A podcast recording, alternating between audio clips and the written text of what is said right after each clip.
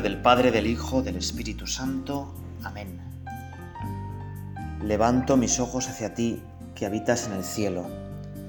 Como dirigen sus ojos los siervos hacia la mano de sus señores, como dirige sus ojos la esclava hacia la mano señora, así dirigimos nuestros ojos hacia Dios, Señor nuestro, para que Él se apiade de nosotros.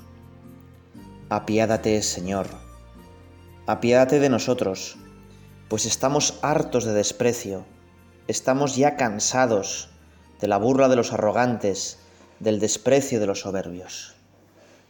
Queremos hoy comenzar nuestro rato de oración con este Salmo 123, que nos introduce en la presencia de Dios. Los salmos son oraciones que Dios mismo inspira. Es decir, a veces dices, bueno, ¿yo de qué le hablo a Jesús? Eh, bueno, pues él mismo ha inspirado unas palabras para que le hables con ellas. A ti levanto mis ojos. En esto consiste pues la presencia de Dios, la vida cristiana, en mirar al Señor, en todo lo que hacemos, en sabernos mirados por Él. Quizá has aprendido a rezar con una oración muy bonita también que dice, yo sé que estás aquí, que me ves y que me oyes. Pues es verdad. Creemos de verdad que Jesús nos estás mirando ahora. Nuestra vida consiste, pues eso, en tener los pies en la tierra, en hacer cosas aquí en la tierra, pero el corazón y la mirada puestas en el cielo. Y aunque nosotros muchas veces nos olvidamos de ti, tú siempre nos tienes presentes. Tú siempre nos están mirando con cariño, como miran las madres. Fíjate que estar en presencia de Dios no quiere decir pues que Dios te vigila. Hay unas imágenes, no sé, a mí no me gustan mucho, pero quizá a ti te sirvan. De ese, no sé si has visto en el dólar o en muchas catedrales también, en la huella de las catedrales, hay un triángulo con un ojo, ¿no? Y quiere simbolizar pues que Dios nos ve, que Dios nos vigila. Pero no es esa vigilancia como la de un policía, y que me perdonen los policías, porque muchas veces los policías nos vigilan también con amor, ¿verdad? Eh, no es una especie de gran hermano de esa novela de 1984, ¿no? Unas cámaras que controlan todo y que quieren tener a todos bajo control. Dios no es así. A veces los ateos tienen razón. Si Dios fuera alguien que te está vigilando, un gran juez que te quiere castigar, pues verdad que Dios no existe. Los ateos tienen razón porque están ladrando como perros al viento. Ese Dios control, mandato, poder no existe. Lo, lo, he dicho muchas veces en estas meditaciones, pero hay tres palabras que no sabe decir Dios. Dios no sabe decir yo y nunca piensa en el yo, sino que siempre dice nosotros. Y aquí ya tenemos para meditar, ¿verdad? ¿Cuántas veces vivo como una peonza, girando sobre mí mismo? ¿Cuántas veces me busco a mí mismo en vez de que me abro a los demás? Dios no sabe decir mandar, poder porque el poder de Dios es servicio. El poder de Dios se muestra en la impotencia de la cruz, en que abre sus brazos y ya no los puede cerrar. Y Dios no sabe decir tener, acumular. Y cada uno de nosotros pues tiene eso, un pequeño diógenes dentro de sí y por si acaso pues tengo esto y esta seguridad y necesitamos eh, estar rodeados de seguridades y muchas veces materiales. Y sin embargo, Dios siempre dice dar. Dios existe dándose. Fíjate que se suele decir que Dios, podríamos decir que Dios es un ser descentrado. No descentrado porque está loco, ¿eh? no en el sentido descentrado. Descentrado quiere decir que un león, cuando ve una gacela, siempre ve comida. Mira la gacela para sus propios intereses, desde su propia perspectiva. No sé si has visto un meme en el que sale un león diciendo, queremos acelgas. Y otro león dice, maldito, maldito disléxico, ¿verdad? Bueno, un león no es capaz de admirarse de la belleza y la armonía de una gacela, de ponerse en el lugar de una gacela. Todo lo ve según sus intereses. Y algo parecido nos pasa a nosotros. Muchas veces vemos todo según nuestro interés. Dios no es así. Las tres personas de Dios, precisamente su identidad es estar en relación, darse a los demás. ¿Eh? Y esto, mm, esto es, bueno, para imaginárnoslo es un poco complicado. La física moderna nos puede ayudar bastante. ¿eh? Y bueno, pero qué tontería es esta. Bueno, pues sí, porque en la física moderna hay un principio en el que un fotón, pues nunca está quieto. En el momento que tú descubres un fotón, al pegarlo con otro fotón para iluminarlo y poder verlo, ya lo has movido, ¿verdad? Bueno, pues algo parecido es Dios. Dios no es un ser estático. Cada persona de la Trinidad está siempre volcada en el otro, dándose al otro. Bueno, no sé si es muy bien, muy buen ejemplo. Eh, pero fíjate que, que, sí que nos puede servir también para explicar qué es esto que Dios está presente y que tenemos que estar siempre como metidos en Dios. Eh, fíjate que antes se pensaba que los electrones giraban alrededor al núcleo en unas, órbitas fijas, ¿no? Muy parecido a como los planetas giran alrededor del Sol. Hoy en día, bueno, y si hay algún físico en la sala, pues que me recorrija. Pero bueno, yo, se tiende a pensar que los electrones es probable que estén en unas órbitas, pero no es seguro que estén en esas, pueden estar en otras, se están siempre moviendo. Y no es fácil saber dónde está un electrón en cada momento. Bueno, y eso nos puede hablar un poco de, también de cómo es Dios. Dios, claro, pues no lo podemos entender del todo, ¿no? Igual que no podemos fijar exactamente qué es la materia, y parece ser ahora que son unas cuerdas que vibran, bueno, vete a saber, ¿verdad? ¿Y dónde está un electrón y un fotón en cada momento? Bueno, pues Dios tampoco podemos sacar una foto fija de Dios.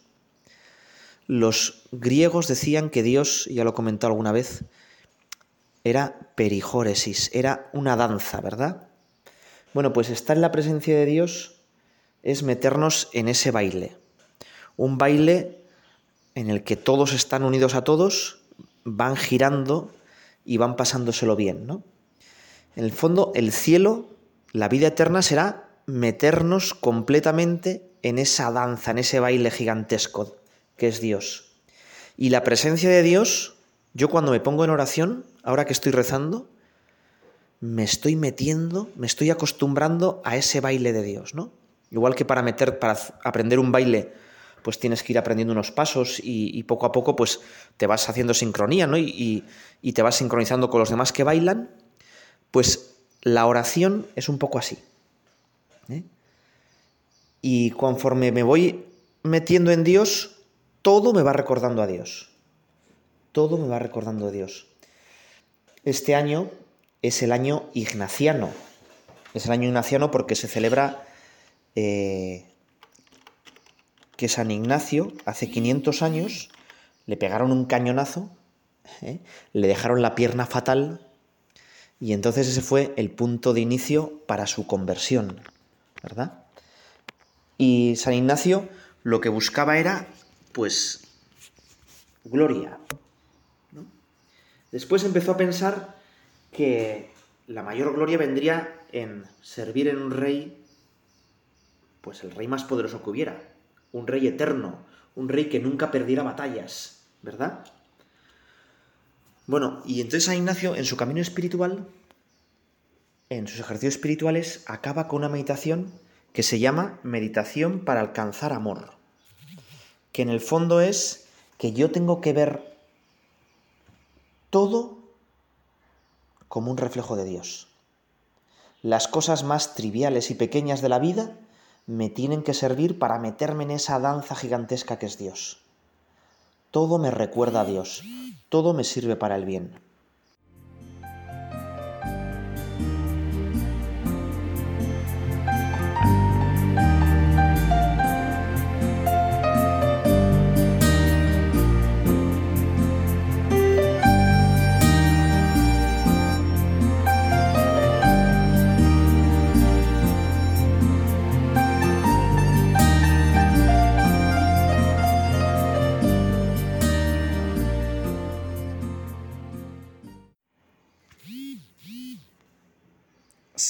Pensando, meditando en la presencia de Dios.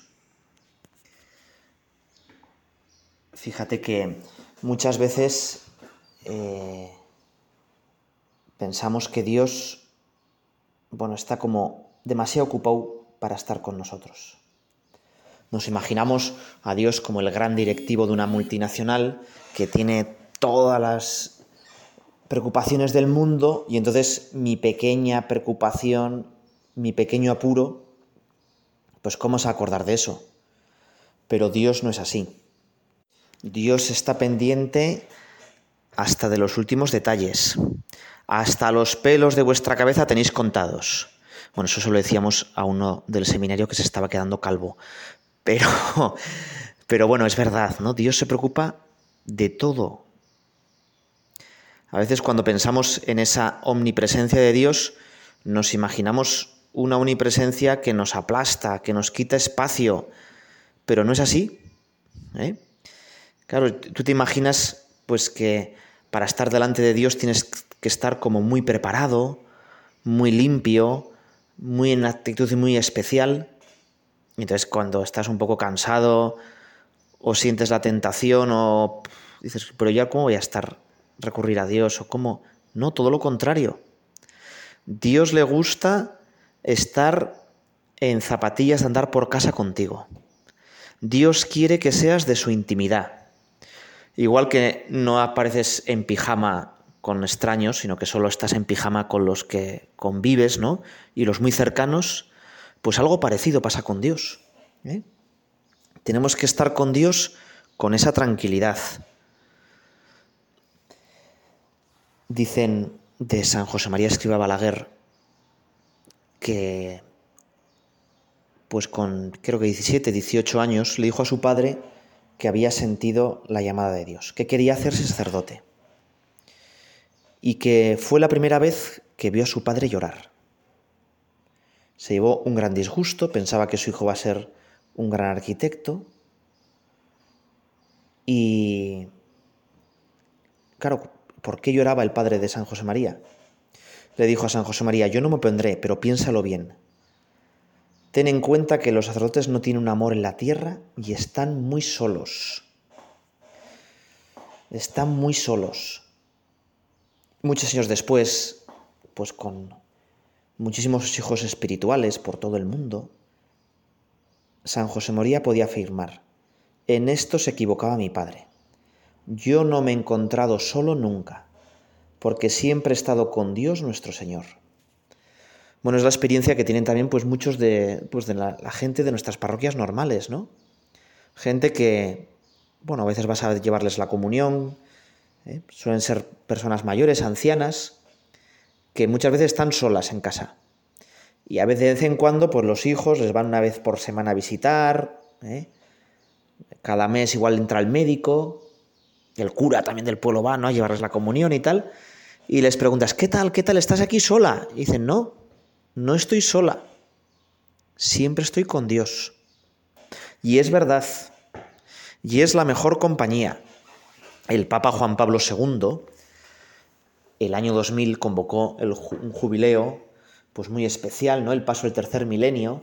Y hubo un gigantesco acto con los jóvenes 3 millones de jóvenes en la JMJ del año 2000 en Roma, y en aquella esplanada de Tor Vergata, ¿eh? inmensa, donde estábamos los 3 millones de jóvenes pues haciendo la vigilia con él, él se sentía ya mayor y nos quiso dejar como pues un testamento, sus últimas palabras.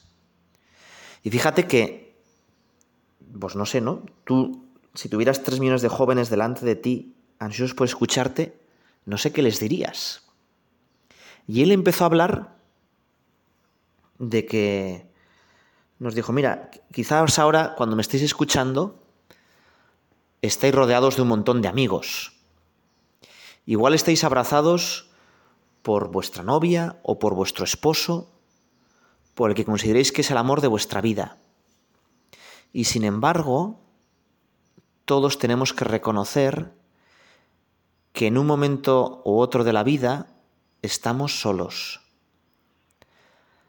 Nuestra situación es a veces de una radical soledad. Tenemos un vacío en el corazón que no lo llena nadie, ni nada, por supuesto, que solo lo puede llenar Dios. Y hasta que no descubráis que Dios está siempre con vosotros, que es el único que os puede llenar de verdad, no seréis felices completamente. Solo Dios nos puede dar la felicidad. Y Juan Pablo II acababa diciéndonos, tenéis que llevar este gran mensaje de que Dios siempre está con vosotros, de que Dios es el único que os puede llenar, a todos los jóvenes del mundo. Cuando volváis a cada uno de vuestros países, tenemos que cambiar este milenio. Y, afirmaba ¿no? que el gran peligro de nuestra sociedad es la soledad. Hay datos ahí eh, increíbles, ¿no?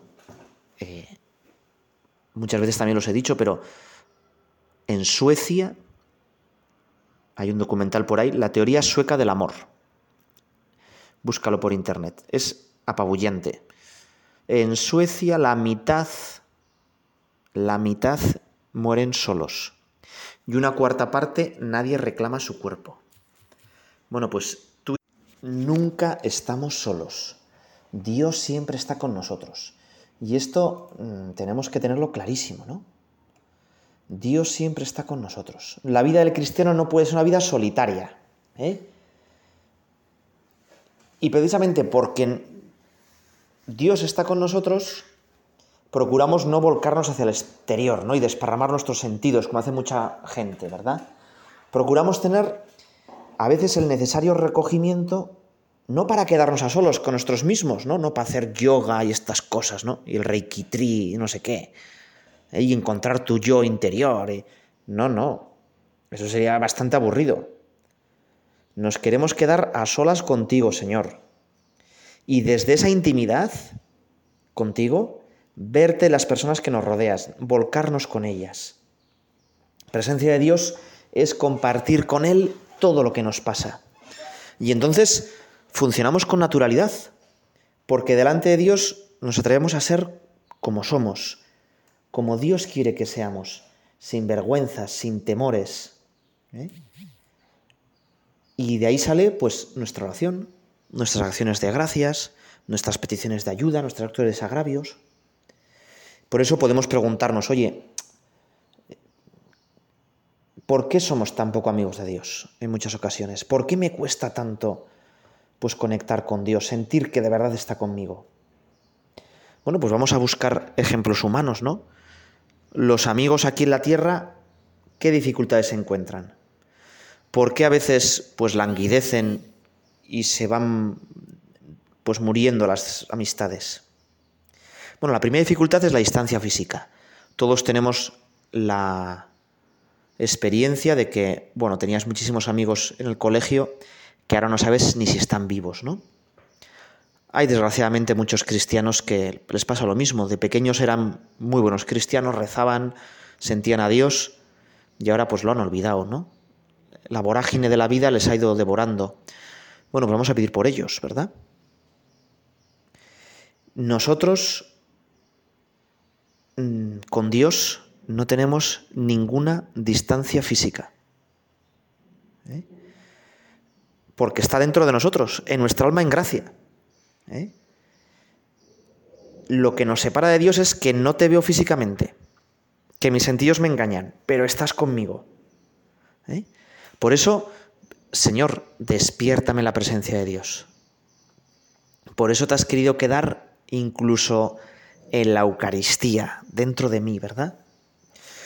Otro problema que tenemos es pues la escasez de tiempo.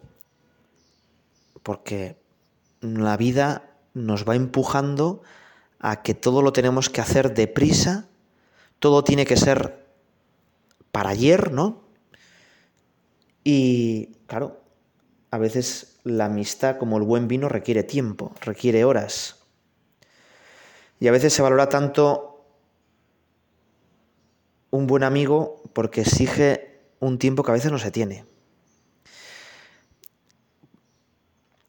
De hecho, para tener presencia de Dios es muy importante lo que estás haciendo ahora. Pararte un poco. Tener unos ratos de intimidad con Él. Y podríamos preguntarnos, bueno, Señor, ¿el tiempo que te dedico lo aprovecho de verdad? Cuando estoy contigo, ¿estoy contigo o estoy medio distraído, no? Había un chaval que me dice, no, yo es que cuando estoy rezando, pues suelo estar mirando Instagram. Hombre, pues igual te sirve, ¿verdad?, para encomendar a los que ves en Instagram, pero también te puede distraer mucho, ¿no? Y en vez de estar hablando con Dios, pues estás en otras cosas, ¿verdad? Pues venga. ¿eh? Si de verdad tenemos unos ratos en los que Dios es lo más importante, nos vamos a dar cuenta que todo nuestro tiempo es para Él. Te pido, Señor, que todo mi tiempo sea para Él. Voy a acabar este esta segunda parte de la meditación con otra pequeña anécdota. Un beato del siglo XX, ¿verdad? Que tenía una, pues una gran eh, responsabilidad dentro de la iglesia, tenía que, que hacer muchísimas cosas, pero el médico le había dicho que tenía que hacer deporte, que tenía ya pues unos bypass, y entonces bueno, pues se disponía, él no le gustaba mucho el deporte, pero bueno, casi por obediencia se disponía, pues se puso las, zapatillas de deporte, tal, ya con la edad que tenía, bueno, da un poco vergüenza, pero venga. Y entonces le dan una noticia, pues de una, pues de, de un problema que tenían, que hubiera requerido, pues, un rato de oración largo, pues una reunión con otros responsables.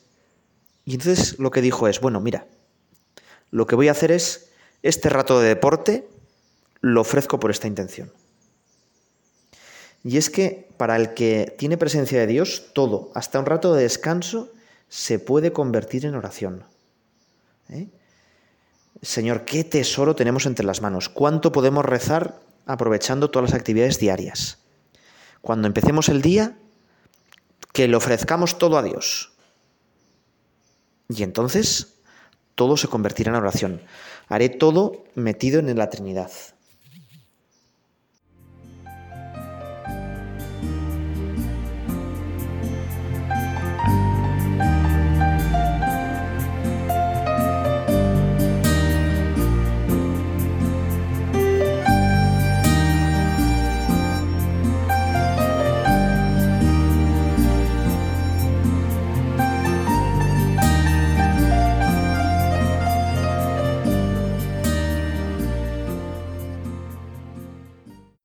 Y otro problema que podemos tener para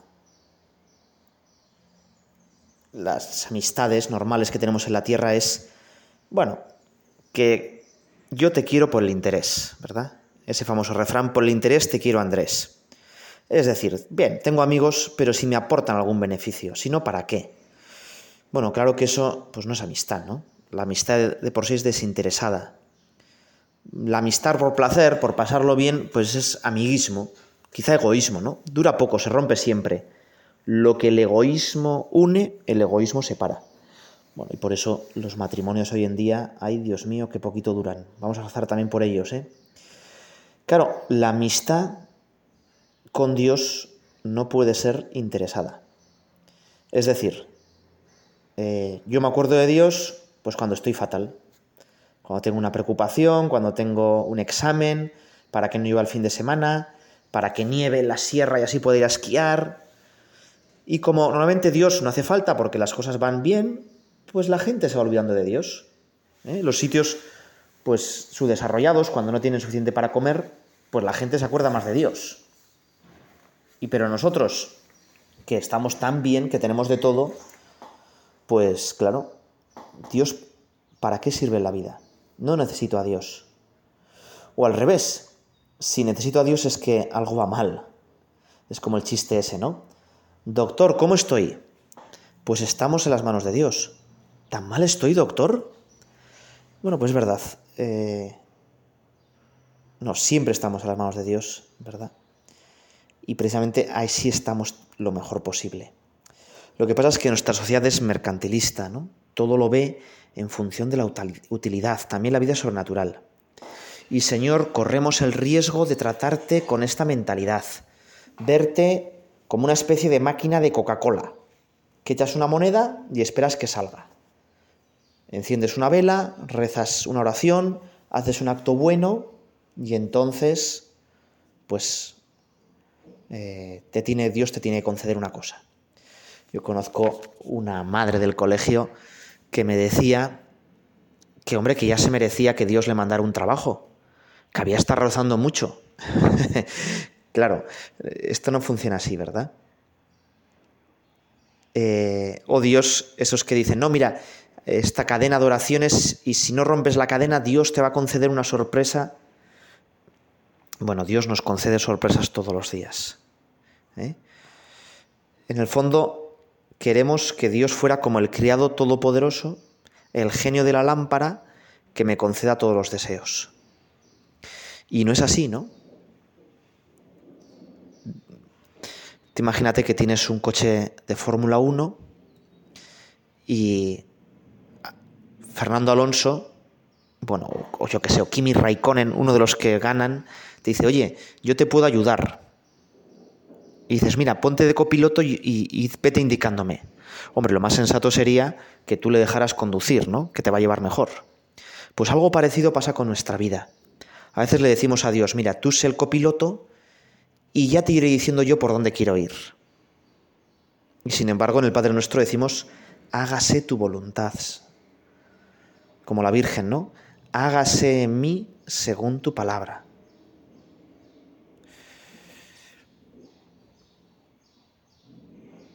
Pues vamos a pedirle eso. Fíjate que el arte, y no te digo nada, el arte moderno, muchos piensan que no sirve para nada, que es inútil. ¿eh? No tiene ninguna utilidad.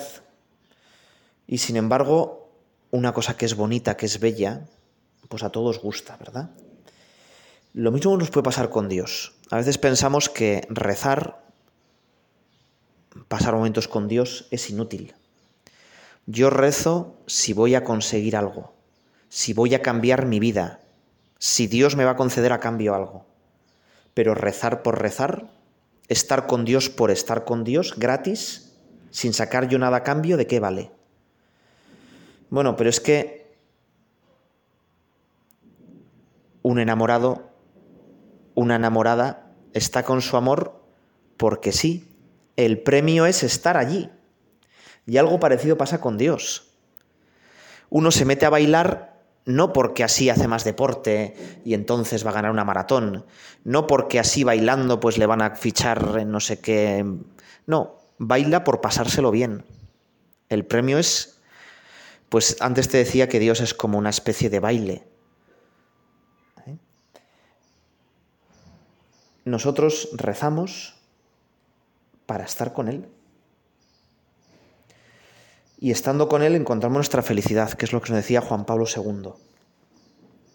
Voy a acabar con una anécdota muy famosa. Hay una foto de John Fitzgerald Kennedy, presidente mítico de Estados Unidos, ¿verdad? En el famoso despacho oval de la Casa Blanca. Y está trabajando, firmando unas cosas. Y en el hueco de la mesa, un hijo suyo pequeñito, tres años o así, estaba jugando tan tranquilo. Y está jugando tan tranquilo porque sabía que su padre, el presidente del país más poderoso del mundo, estaba a su lado. Bueno, pues algo así nosotros. Nosotros, por la vida, tenemos que ir tranquilos, metidos a la presencia de Dios, metidos en ese gigantesco baile, en esa gigantesca corriente de amor y seguros, sabiendo que estamos al lado de Dios, que Dios y la Virgen María siempre están con nosotros, que velan por nosotros las personas más poderosas del mundo. Dios te salve María, llena eres de gracia, el Señor es contigo. Bendita tú eres entre todas las mujeres, y bendito es el fruto de tu vientre Jesús. Santa María, Madre de Dios, ruega por nosotros pecadores, ahora y en la hora de nuestra muerte. Amén.